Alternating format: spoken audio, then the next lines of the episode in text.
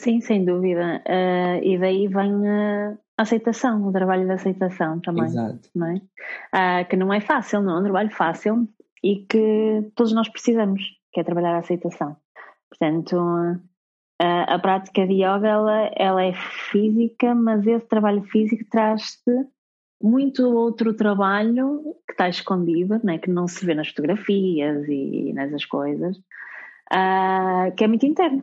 Exato, e dos pensamentos que durante a prática não estão Surgem. em áudio no vídeo, Exatamente. mas que aparecem na cabeça, não é? Exatamente, e que, e que vêm em loop, sabes? Porque eles surgem e tu automaticamente eles estão a surgir e tu estás a dizer, mas porquê? Mas porquê que estou assim? E porquê que não sei o quê? Porquê que ontem fiz e hoje já não faço? E porquê que não consigo? E porque, sabes, começa tudo a, a a desenrolar-se e tu começas a pensar sobre os assuntos e aí conhece, começa o teu trabalho realmente pessoal e que nem toda a gente quer, quer ter esse trabalho, porque não é um trabalho fácil, não é um trabalho simples, esse da aceitação, não é?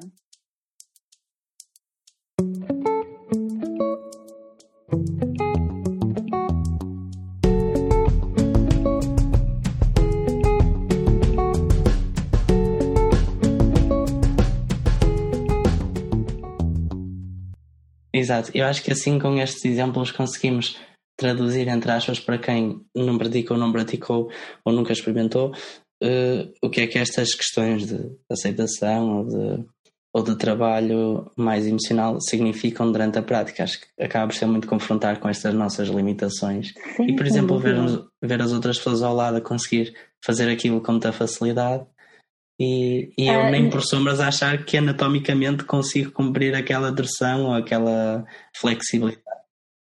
Mas uh, aí também que é, que é muito importante o, o acompanhamento de um professor, não é? Porque Exato. Uh, o professor tem experiência ou terá experiência para te levar pelo caminho mais correto, ou pelo menos pelo ponto de vista dele, da experiência dele, não é? E também te dar a perceber que tu és um ser único, individual, que não tens nada a ver com aquela pessoa que está ali ao teu lado, não é? São corpos diferentes, são experiências de vida diferentes, são formas de estar na vida diferentes. E o yoga não é só sobre aquilo que tu fazes no tapete, não é? O yoga traz-te ferramentas muito importantes para tu gerir a tua vida, ok? E para além disso que nós já falamos, da aceitação, do desenvolvimento pessoal, autoconhecimento. Né? Uma delas que eu também considero muito importante é a resiliência, ok? A capacidade de tu não conseguires ou de não dar certo e, e mesmo assim tu vais e continuas e fazes e, uh, e acreditas uh, porque vai dar certo se tu continuares e, uh, e a prática mostra-te muito isso às vezes eu tenho alunos que estagnam em, em determinadas posturas, cinco meses, seis, quatro, depende, e, e, dizem, e começam a entrar naqueles processos, ah, eu não consigo, eu não consigo, eu não consigo. E não é sobre não conseguir, é ainda não conseguem. Naquele momento, a mente deles e o corpo deles ainda não está preparado, mas eles vão conseguir. E, um, e chega ao dia em que conseguem, e eu digo-lhes: Estás a ver? Tu consegues. Porquê? Porque agora criaste espaço na tua mente e a tua mente criou espaço no teu corpo para tu conseguires. E tudo se resume a isso. Na, a forma como nós pensamos sobre as coisas, a perspectiva que nós temos das coisas.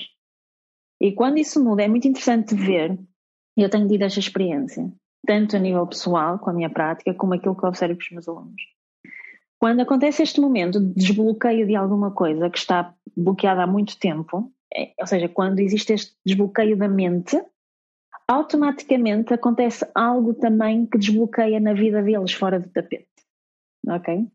Isto é muito interessante ver, porque a maior parte dos bloqueios que nós temos nas nossas vidas, ou alguma coisa que não funciona bem, ou que não flui, não tem a ver com o que está errado lá fora, tem a ver com o que está errado cá dentro. Tem a ver com aquilo que a gente não se permite ser ou fazer. Uh, tem a ver com a forma como nós vivemos. E uh, a prática do, do yoga traz-nos isso. Traz-nos uma consciência diferente sobre a vida e, e traz-nos essa resiliência do não desistir, do cair e voltar a levantar e ficar ainda mais forte. E ter a certeza absoluta que nós somos capazes e somos suficientes, que não precisamos de ninguém. Uhum. Bem? Eu acho que é das coisas mais importantes que nós aprendemos com a prática. Eh, eu ia te perguntar, ehm, porque se calhar se eu não te seguisse e não visse o teu trabalho e a tua prática diária, não teria esse conhecimento, mas eh, agora que, que vejo, passo a conhecer um bocadinho melhor o yoga, tu disseste que o yoga te traz ferramentas não só durante a prática, no tapete, mas também fora. Consegues nos dar alguns exemplos de que forma é que o yoga ou a Ashtanga Yoga moldam a nossa forma de estar e de viver no dia a dia? Olha, uma delas é que eu acabei de dizer, tem a ver com, com a resiliência, com o facto de encarar as dificuldades que surgem no teu dia a dia com uma perspectiva diferente, não de vítima, tá? Mas de que é só uma fase e que, que não passa disso e que tu vais conseguir superar e, e continuas a batalhar. Uh, e depois tens outras tantas, tens a questão da paciência uh, com as pessoas que estão à tua volta, contigo próprio, a capacidade de perceber que toda a gente erra uh, e que toda a gente merece também outra oportunidade. eu acho que te torna consciente tanto a nível individual como a nível universal, ou seja, a união do todo, de toda a gente que está à tua volta e tudo o que acontece à tua volta. Um, e, uh, e depois, não menos importante, é muito interessante que sem ninguém te pedir isso, uh, tu começas a mudar hábitos na tua vida, hábitos uh, de coisas simples, alimentares, por exemplo. Tu uhum. começas a ter necessidades diferentes alimentares e ninguém te vai exigir isso, ok? Só que o teu corpo a prática de yoga, eh, a primeira, a primeira série do, do Ashtanga é a yoga terapia, ela cria uma desintoxicação no teu corpo. Então, à medida que tu praticas diariamente e de forma regular, tu vais sentir necessidade em retirar alguns alimentos da tua dieta e inserir outros que consideras e sentes que são mais benéficos para a tua saúde e para ti. Uh, então, isso, essa transformação também vai começar a acontecer naturalmente sem te ser exigido, mas tu vais sentir que há essa necessidade. Então hum, começa esse processo também. Uh, e que tu não sabes explicar como é que aconteceu, de onde é que vem, mas o teu corpo começa a, uh, tu começas a ouvir. Eu acho que na verdade tu começas a ouvir o teu corpo como deveria ter sido sempre, nós não estamos atentos, mas a prática traz-te isso, a oportunidade de começares a ouvir e a sentir o teu corpo de forma diferente. Um, vai surgir uma preocupação diferente também, com o meio ambiente, com tudo que te rodeia, né?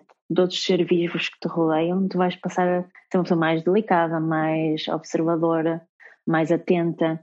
Se calhar, em vez de falares uh, quando, numa situação difícil, sem pensar, tu vais ouvir, ponderar. vais ponderar, vais, vais ter mais cuidado antes de falar, um, vais ter essa calma uhum. interna e, se calhar, uma visão mais ampla tempo para pensar antes de agir um, sobre as coisas. Uhum.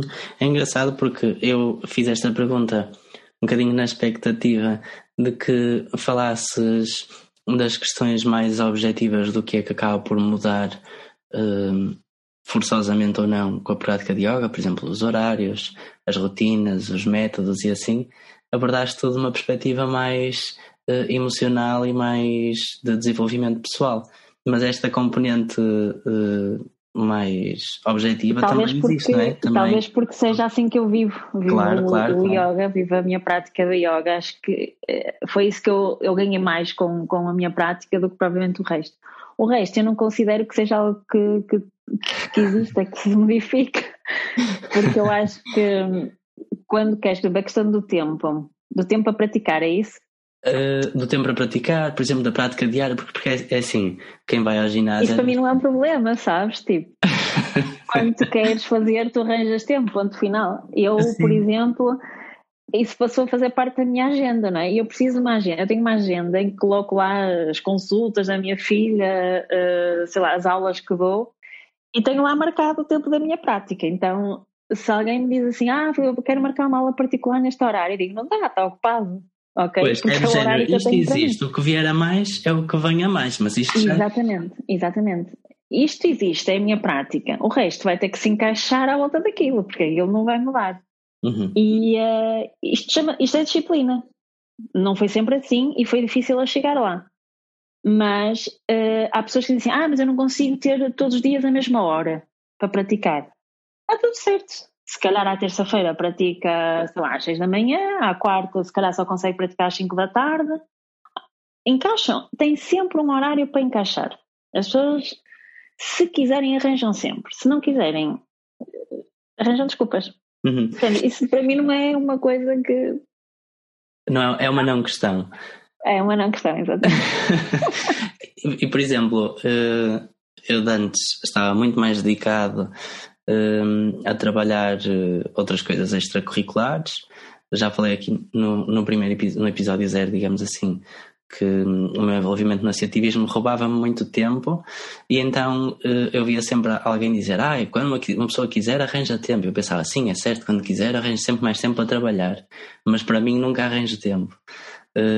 Aquilo que tu disseste sobre ter, digamos assim, os, os building blocks, aquelas coisas que não saem da agenda, não é? A fundação da agenda é dormir, comer, acordar, isso é essencial, mas também se interpretarmos a nossa prática, seja desportiva, o que quer que seja, como bem essencial, ele passa a fazer parte da fazer mesma parte. rotina como as outras coisas. Sabes que eu tive durante algum tempo esse problema. O trabalho era mais importante do que o tempo para mim. E, um, e um dia disse assim: chega, eu preciso de ter tempo para isto, um, para a minha prática ou outras coisas quaisquer. Então passei a incorporar na minha agenda, exatamente como estava a dizer, como um bem essencial, sabes? Uh, então está fixo, passou a ser uma coisa fixa na minha agenda, o meu dia começa a partir dali, por exemplo. Ou até pode começar antes, porque neste momento eu não consigo praticar antes de dar aulas, dou aulas muito cedo, então uh, ah, um, eu dou aulas e depois às vezes, e pratico a seguir, mas arranjo sempre tempo para praticar, ok? Mas isto vai depender do horário de cada um e da agenda de cada um. Mas é importante definirmos esse tempo fixo e não é tipo, está lá fixo e aparece um, um jantar com um amigo ou um almoço, não sei o que, ah, hoje dá para tirar. Não, é fixo, ok? Almoças a seguir, ou vais sair depois, ou arranjas outro horário qualquer não mexe, é como se fosse uma coisa que não dá para mexer, ok? Quase como ir dormir, que é essencial dormirmos para termos uh, saúde e estarmos bem, não é? É igual, praticar é exatamente a mesma coisa, ponto. Uhum.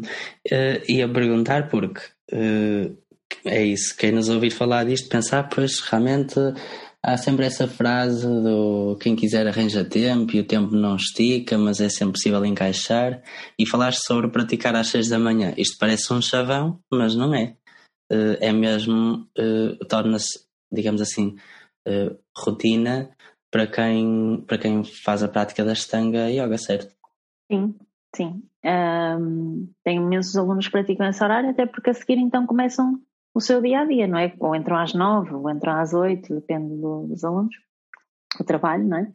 Então é um bom horário para praticar, até porque assim já fica arrumado, como eu costumo dizer, não é? E vão com uma disposição diferente também, o dia certamente vai ser diferente. Então uh, ah, um, praticam manhã cedo e também é o horário que, eu, que é recomendado uh, para praticar. E depois então já não têm desculpas, já fazem o seu dia como quiserem e porque é o melhor horário para não arranjar desculpas, na verdade, não é? Uhum. Porque olha, não estás atrasado ainda, não tens nada antes, não é? A primeira coisa que vais fazer. Uh, ainda estás em jejum, também não tens aquela coisa de dizer ah, já comi, agora não vai dar, tenho o estômago cheio. Não tens problemas na cabeça ainda porque acabaste de acordar a energia do planeta ainda está renovada, porque toda a gente a dormir, ou mais, a maioria da população esteve a dormir, tens a energia renovada a teu favor. Portanto, a melhor hora para praticar é sempre antes de nascer o dia ou logo de manhãzinha cedo. Onde não existem ainda desculpas nenhumas. Não há desculpa. Uhum. a não ser a preguiça, não é? Que essa é mais difícil às vezes de combater. Exatamente, o resto do dia depois encaixa-se com as mesmas horas mortas, digamos exatamente, assim. Exatamente, um, ok, ia-te perguntar também, que é, uh, ao longo da tua, uh, no teu caminho como instrutora, já agora, como é que se diz? Professora de Yoga ou instrutora de Yoga? É igual, sei lá. É não... igual, ok. É igual para mim. ia, ia perguntar, ao longo do teu caminho como instrutora de Yoga, um, tiveste alunos e alunas muito diferentes, certamente. uh, uns com um contexto profissional de escritório, digamos assim, tipo standard nos dias de hoje, outros com uh, contextos profissionais uh, certamente di diferentes desse, dessa vida de escritório que, que, que se conhece nas cidades um, e, e, deverás ter assistido um, a processos de prática muito distintos. Uh, com os teus alunos, mas também contigo, ao longo da tua prática pessoal, quais é que foram uh, assim os momentos mais impactantes ou transformadores que às vezes te recordas ainda como aqueles que te deram mais alento no dia a dia para continuares a ser praticante e instrutora? Essa é uma pergunta difícil, Vasco. Não sei, sabes porquê? Porque eu, eu vejo todos os alunos um, se transformam, todos. Não, não te posso sacar assim um que, ok, há um aluno ou outro, se calhar eu não estava a contar e a evolução foi mesmo rápida porque eles próprios perceberam-se muito cedo, nas primeiras semanas, que aquilo ia, era transformador e, e ia ser bom para eles e se dedicaram a 100%, e alguns ainda são meus alunos.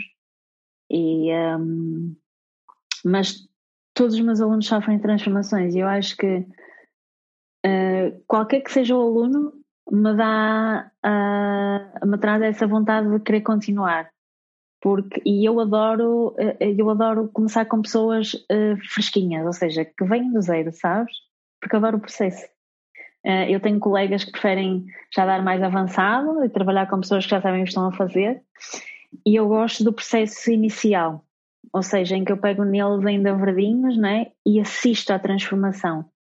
Uh, e é isso que, que me dá vontade de continuar, é realmente ver essa transformação, assistir, e acontece a toda a gente, acho que independentemente da profissão, independentemente uh, daquilo que venham procurar no yoga, acontece sempre transformação. E é, enche-me o coração, enche, enche sempre o coração ver aquilo que eles conseguem atingir e os processos pelos quais eles passam e as angústias e dizerem que não conseguem e as frustrações, sabes? E depois eles chegam lá e eu estou lá e eu estive no percurso e é das coisas mais, mais bonitas. É eu costumo dizer é como se fossem filhos todos, não é? E não te posso dizer uma situação ou duas, são todas diferentes e todas elas me dão vontade de continuar. Até, eh, posso dizer que até os mais difíceis, até aqueles que vieram e não ficaram um mês, foram embora. Sabe? Até com esses eu aprendo sempre alguma coisa e o facto de eu aprender com eles, porque aprendo sempre, uh, é um motivo para eu continuar porque eu estou, enquanto professor, enquanto estou a dar aulas, eu estou a aprender com todos eles, eu estou sempre em, em crescimento, uh, em uh, desenvolvimento, em autoanálise. Então, todos eles são bem-vindos e todas as transformações são fantásticas e todas elas me trazem alguma coisa. Portanto, uhum. não posso diferenciar ninguém. E do ponto de vista pessoal, até já tendo feito viagens, diria, completamente imersivas, assim, na cultura do yoga, como já fizeste até à Índia e outras viagens, uh, ou então mesmo até no teu, no teu shala, que é assim que se diz, não é? Sítio onde se pratica. Sim. Uh, já terás certamente algumas experiências que, que levas contigo que realmente pensaste, ok, isto foi essencial na minha vida para que eu tivesse continuado neste caminho. Consegues-te recordar de algumas experiências impactantes? Hum, olha, um, especificamente não, mas posso dizer que sempre, eu acho que qualquer viagem à Índia muda uma vida. Eu costumo dizer isto. Uh, sobretudo à Índia, porque foram as viagens que mais mudaram a minha vida. Um, e que, no fundo, fizeram-me tomar as decisões que me levaram a estar aqui agora Uh, e se alguém quer realmente transformar a sua vida e, e, ver as coisas de ângulos e perspectivas diferentes, acho que ainda é uma viagem que, que devem fazer, porque é uma cultura muito diferente e é diferente daquilo que nos fazem querer aqui, aqui acreditar aqui. Um, e deparamos-nos com uma realidade tão diferente da nossa e tão pobre e tão suja e tão. Uh, sei lá, tão diferente mesmo, tão antagónica, que tudo aquilo que valorizamos ou que damos como concreto neste momento, não é? Perde total sentido, total valor, sabes? Deixa ter valor. Então, uh, eu acho que desde que eu fui a primeira vez à Índia, uh, que foi em 2010, se não estou em erro, 2009, 2010, 2010 acho. Um, foi aí que começou o meu trabalho de, de desapego mesmo, sabes? Foi aí que eu percebi que não preciso de nada nem de ninguém para ser quem sou e para crescer como pessoa, sabes? E nós aqui, ocidentais, estamos muito ligados aos bens materiais e, e, e a coisas mais mesquinhas, sabes? E chateamos por coisas que não interessam a ninguém e que na verdade tu quando fazes uma viagem, e quando eu digo uma viagem não é daquelas viagens que tu vais com tudo marcado daqui, ok, que faz 15 dias, não. É daquelas viagens que tu vais sem nada planeado, mochila às costas e vais lá para o meio mesmo, não é? E que vês aquilo tudo como deve ser visto e que vives a cultura. E, e acho que, que essa primeira viagem que eu fiz em 2010, que nunca mais vou esquecer, mudou, mudou a minha vida completamente, mudou a forma como eu vejo as coisas, como eu valorizo os momentos. Um, e acho que é uma viagem que toda a gente deve fazer, ok? E outra coisa que mudou a minha vida não tem provavelmente a ver com uma viagem, tem a ver com uma, uma experiência que eu tive que foi com o, o meu primeiro professor, o, o monge budista, que eu te falei no início, uh, que foi o, um retiro que eu fui fazer com ele à Alemanha, um, meditação, em que nós, nesse retiro, tomamos refúgio. O que é tomar refúgio? É quase como se fosse um batismo, sabes? Na altura eu recebi um nome um, tibetano, atribuído por ele, e na altura nem sabia o que é isso queria dizer, e eu, hoje em dia eu percebo. Na altura foi-me atribuído o um nome, já agora aproveito para partilhar contigo, que foi uh, Love Sang Shadan, foi esse o meu nome, que queria dizer luz dos ensinamentos. E eu na altura disse assim, mas o que é que isto quer dizer luz dos ensinamentos? Eu não vou ensinar ninguém ok? E hoje em dia é isso que eu faço, é o meu trabalho.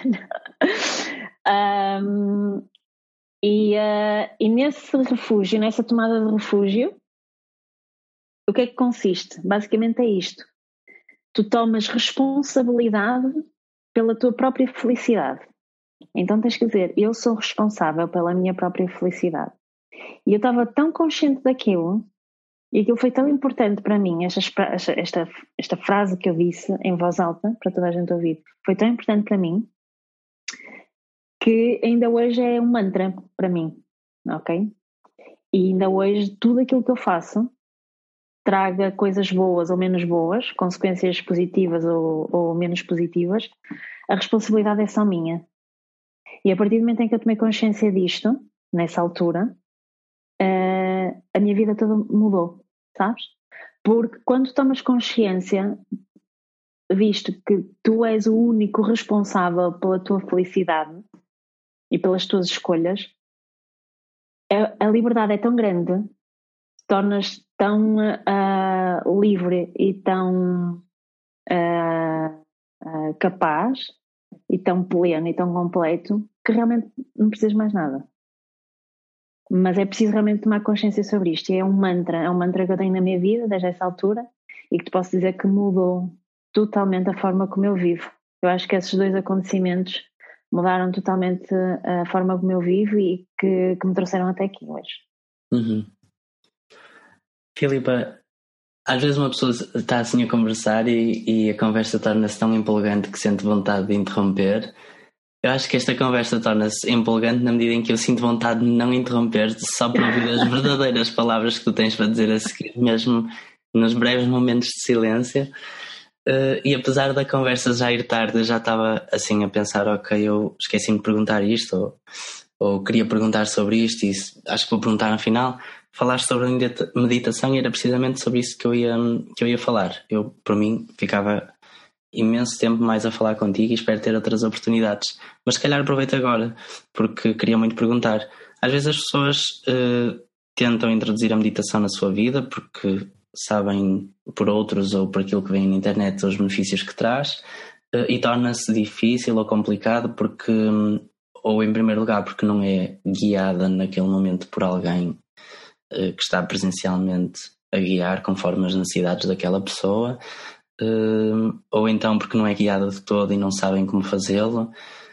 Uh, o que é que é suposto ser a meditação? Uma ausência de pensamento, um pensamento totalmente livre? Para quem tenta ou já tentou muitas vezes, então afinal o que é que é isto? o maior erro de toda a gente é achar que a meditação é a ausência de pensamento. É impossível nós pararmos de pensar, ok? Isso não existe. Nós estamos sempre a pensar, uh, estamos a ser racionais e os pensamentos vêm, tá? Então, uh, é tão simples quanto sentar, fechar os olhos e deixar fluir, tá?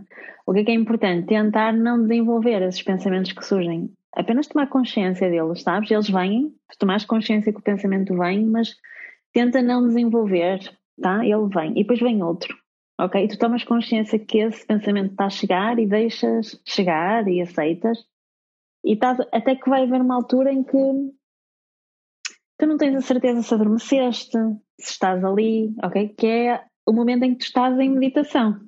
Uhum. Um, mas basta isso sentar. E recomendo é que não comecem logo com meia hora, nem uma hora, não façam isso, tá? Uh, comecem com, sei lá, três minutos. Põem um despertador, três minutos. E se calhar no dia a seguir acrescentam mais um minuto.